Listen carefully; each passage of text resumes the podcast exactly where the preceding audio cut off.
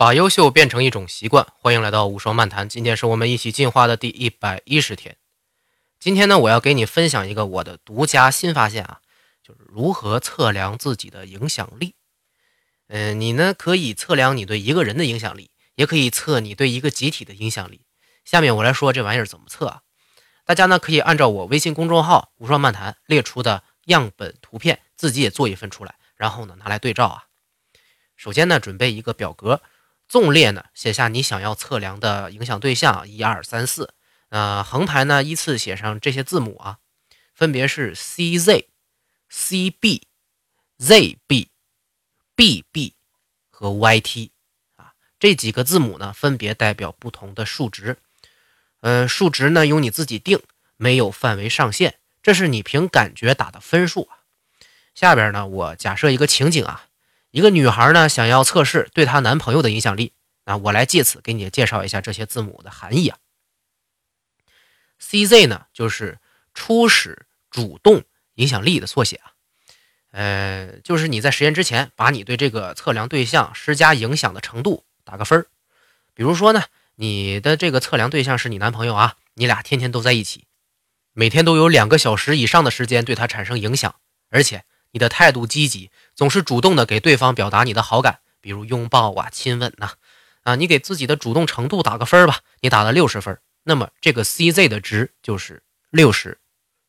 CB 呢是初始被动反应值的那个呃首字母缩写，CB 呢用来表示啊你的男朋友在经过你的这些好感表示之后啊给你的一个反馈程度是多少分啊这个情景里呢，你的男朋友对你的好感反馈非常积极。你笑，他就跟着大笑；你不高兴，他就立刻给你讲笑话；你亲个嘴，他就想把你往床上抱。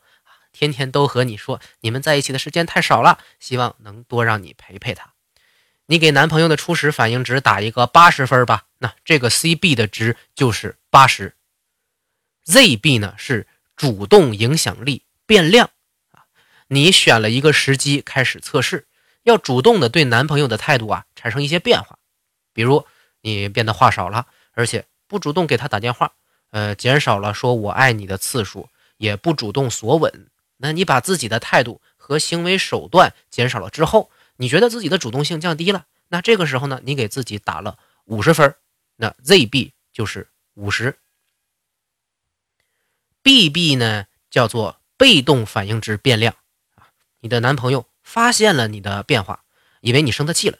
于是他采用了更多的手段来逗你开心，和你调节气氛。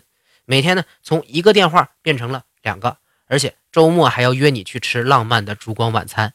你明显的感觉到男朋友因为你的变化也产生了一些变化，于是你给他打的分值变成了一百，那么 BB 这个值就是一百。最后一个呢叫 YT 啊，它代表的是影响力弹性系数。哎，现在该测算结果了。你的主动行为产生的变化值是从六十到了五十，那么把两个数做一个差，五十减六十呢等于负十。你男朋友的被动行为的产生的变化值呢是从八十到一百，那这个差值呢就是一百减八十等于二十。最后呢，把你男朋友的被动变化值除以你的主动变化值，再取一个绝对值，就是二十除以负十啊等于负二，再取个绝对值就是二，那么。这个 YT 就是弹性系数啊，等于二。当这个 YT 值，也就是弹性系数小于一的时候，那说明到目前为止，你对这个测试对象的影响力很小，无法左右对方太多的事情，你该努把力了。那如果这个弹性系数等于一，那说明中规中矩，你给多少就拿回来多少，呃，算是比较平稳和谐的状态吧。如果是大于一，那恭喜你。你对这个测试对象有非常大的影响力，一个小动作也会引起对方的思绪。那当然了，也并不是所有的人被你影响都对你有好处啊。比如一个你很讨厌的人却很在乎你，可能你只会觉得很恶心吧。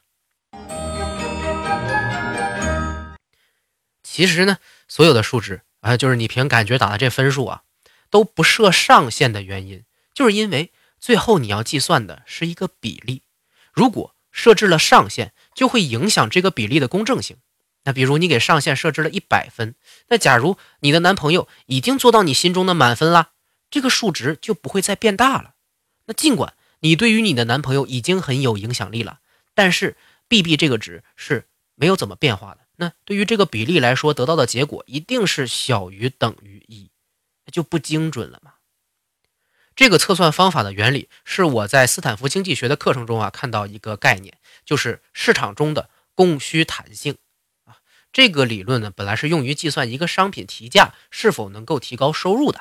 如果一个商品把价格提高了百分之十，相对呢买这个商品的人却减少了百分之十，那这样就会形成供大于需，那还是会减价回来嘛？这样其实并没有多挣到钱。它的供需弹性系数呢，就是需求变化量这百分之十除以供给变化量这百分之十，结果等于一。但是呢，如果是弹性系数大于一的，就说明你提高价格，购买的人数会急剧减少，那么就不适合提价。造成这些的原因呢，是因为啊这个产品啊没有价格以外的竞争力，一旦提价了，用户就会立刻跑到可替代你的商品那里去，比如咖啡。如果咖啡的市场价提高了百分之三十，大多数人非常有可能去喝茶来替代喝咖啡。但是呢，如果是香烟这种弹性系数小于一的产品，如果市场价啊提高了很多，因为没有可替代物嘛，走掉的顾客也不会很多，香烟的收入呢就会提高啊，因为买的人呢呃没有减少多少，可是单价却提高了，那收入自然也就提高了嘛。这个呢就是斯坦福课程的这个结论。这个弹性系数测量法同样适用于测量影响力，呃，倒不如说吧，所谓的供需关系其实就是影响力的结果吧。如果是你的影响力很强，那么就相当于你无法被替代，你的供给是刚需，对方根本无法反抗你。啊，就像上司的一个微表情，下属就会战战兢兢，会琢磨是要炒了自己，还是要让自己升职加薪。那如果你的影响力很弱，比如你面对一个强大的组织集体。你再怎么热情的吹捧他们，那或者再怎么作死的去静坐呀、示威呀，他也不会对你有什么反应。这样看来，这个测算方法就适合那些对自己的影响力啊不是很清楚的人，呃，想去了解一下某些人对你的重视程度的人，来看清这个模糊的边界。